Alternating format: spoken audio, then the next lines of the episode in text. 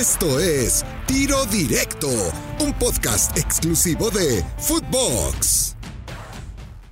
Amigos de Tiro Directo, qué placer saludarlos junto a Alex Blanco para platicar de lo que ha pasado en la jornada 3. Además, se nos viene la eliminatoria con todo, con todo. Pero a mí me gustaría hablar eh, de los marginados. No, no es cierto. Eso, eso lo vamos a preparar para una parrilla próximamente.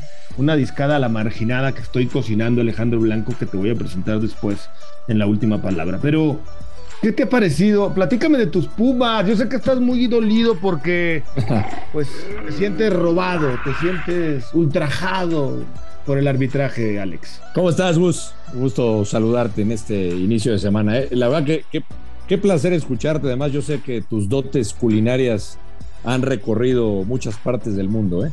Sé, que, la verdad sí. Sé, que sí, sí, sé que sé que tus famosas discadas le han dado la vuelta al mundo, aunque yo sigo con las ganas de, comer alguna. Sé que me has invitado, no he podido, pero ya se dará la oportunidad. Ya, ya me enseñarás a hacer una, una discada. Por supuesto que se sí. Escucha, se escucha bien, se escucha bien.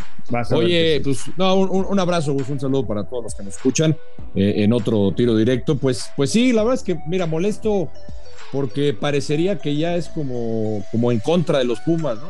Daría la sensación de que, de que ya es como una especie de persecución en contra del equipo universidad, si tomamos en cuenta lo que pasó en semifinales con Atlas, eh, lo de la expulsión de Mozo recientemente, que exagerada, sin duda, y luego la de ayer, sí, podemos este, eh, para muchos sí podía caber la expulsión, o sea, siempre le van a encontrar algo eh, en, la decisión arbitral para avalarla y decir que, va, que estaba en lo correcto. A mí me pareció también un poco rigorista. E, el, tema, Gus, es que no sabemos eh, cómo se marca en el fútbol mexicano, o sea, cuál es el criterio.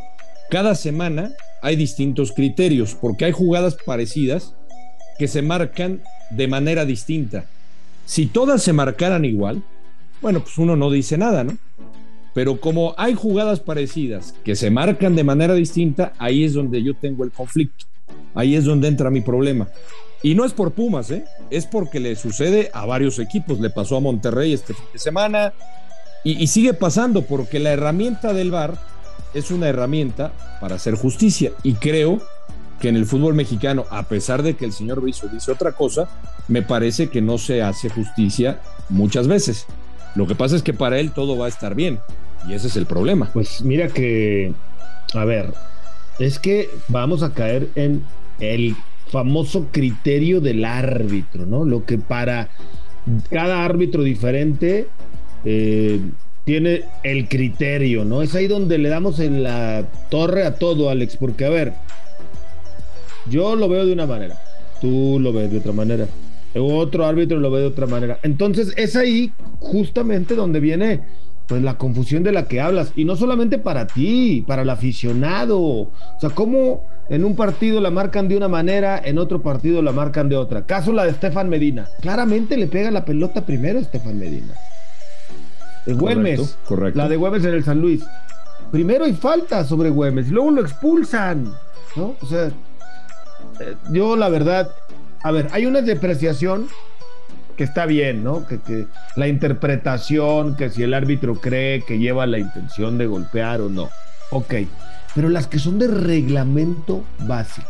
¿Y cuáles son las de regla básica? ¿Toca la pelota? Sí, toca la pelota. Para mí ahí, automáticamente, ¿no? a menos de que veas que después de tocar la pelota hay una mala intención, un pisotón intencionado, ¿no? Que se vea claramente vía VAR, que hay una intención de agredir. Pero si es producto de la misma inercia del movimiento de patear la pelota, no pueden ser faltas cuando toca el balón. Esas son básicas. La de Güemes, pues si hay una falta sobre él primero, ¿cómo lo vas a expulsar por una jugada después?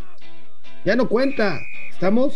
Sí, sí, sí, pero, te digo, lo, lo preocupante es eso, que cuando da la explicación, cuando pasa la jornada y sale Bricio con sus famosas explicaciones, cuando saca el resumen de la jornada, eh, las explicaciones que da a veces, Gus, si tú lo has escuchado, pues no son convincentes, no son claras, o sea, nos deja más dudas. El problema es, ese es lo que dices, es la duda que le genera no solo al aficionado, a nosotros como, como comunicadores, Gus, y te ha tocado en transmisiones, pues que de repente ya no sabes qué van a marcar, o se va a tardar en decidir el VAR, ya no sabes qué va a marcar. O sea, por ejemplo, y regreso al tema de Pumas, a lo de semifinales, porque me dicen, no, es que ya te quedaste con esa jugada de Dineno, ¿no? ¿Te acuerdas el, famoso choque de Dineno? Esa, e, esa para mí era una falta clarísima sobre Dineno. La explicación que nos dio es otra que no me convence a mí. Pero bueno, entonces tendríamos que ser más objetivos, teníamos que ser más transparentes y me gustaría, Gus, que se escuchara la comunicación, como lo hacen en Sudamérica entre el árbitro y el VAR. Eso nos aclararía muchas cosas. Estoy totalmente de acuerdo. Totalmente de acuerdo contigo. Eso lo hemos venido señalando hace tiempo, ¿no? ¿Por qué no? ¿Por qué no dejan abierta la, la comunicación que se oiga en la televisión? Para así por lo menos ya sabemos qué fue lo que interpretó, qué fue lo que marcó. Porque de la manera que estamos, solamente especulamos. Ah, no, seguramente vio o seguramente pensó o seguramente esto o el otro, pero, pero no, no sabemos a ciencia cierta qué fue lo que termina interpretando el árbitro en ciertas marcaciones y bueno, pues es ahí donde viene, donde viene la confusión y, la molestia de los aficionados de los diferentes equipos. A Pumas le quitan el liderato de esa manera Tigres termina sacando los tres puntos. A mí me parece que lo que dice Miguel Herrera pues no va para nada con lo que realmente pasó en el partido. Él habla de que fueron muy superiores y que dieron un partidazo.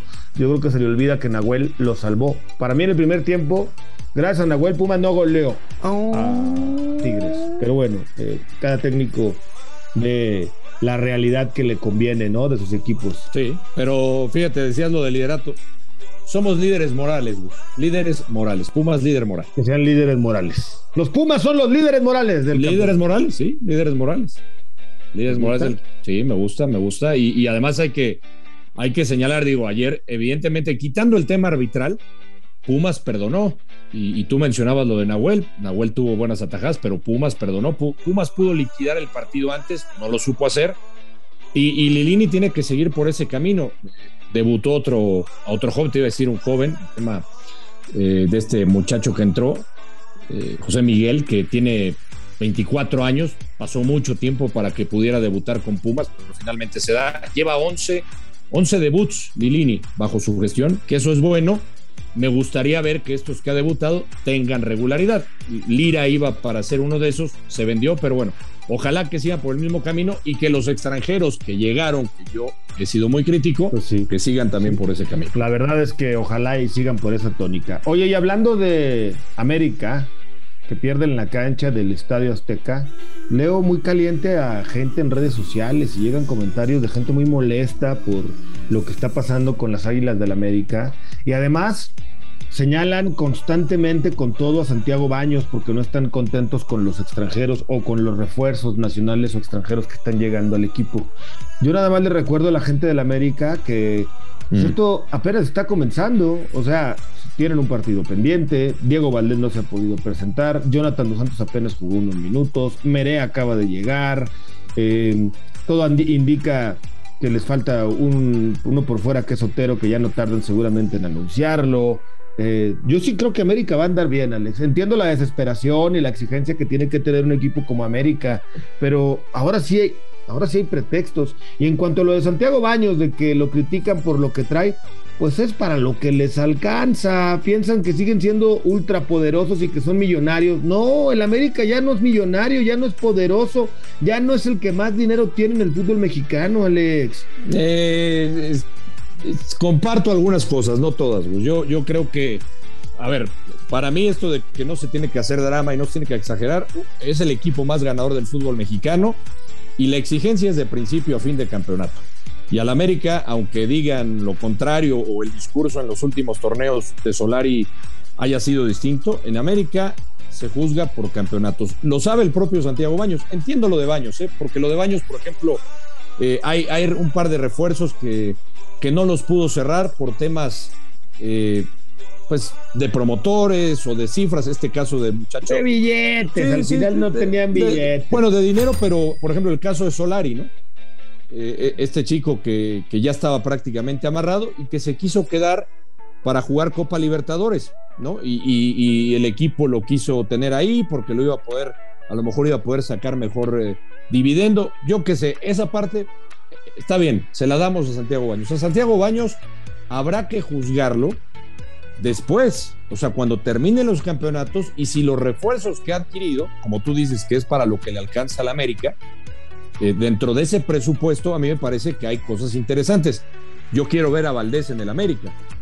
Quiero verlo, quiero ver cómo, si le da realmente otra cara al América, porque eh, lo que hemos visto, lo que vimos en, el partido contra el Atlas, pues sigue siendo lo, mismo de Solari. Si tú ves, no le llega pelota al delantero, en este caso Henry, o el que esté, ¿eh? si está Viñas, le cuesta trabajo generar fútbol. Yo creo que Valdés le puede dar esa generación de fútbol al América en media cancha. Habrá que ver a Jonah con más minutos, como tú dices, pero la exigencia, yo, yo lo que hablo de, una crisis, si me permites el término, porque luego me va a decir, ah, es que qué exagerado. La crisis viene, Gus, desde que no ganan desde octubre en, el América.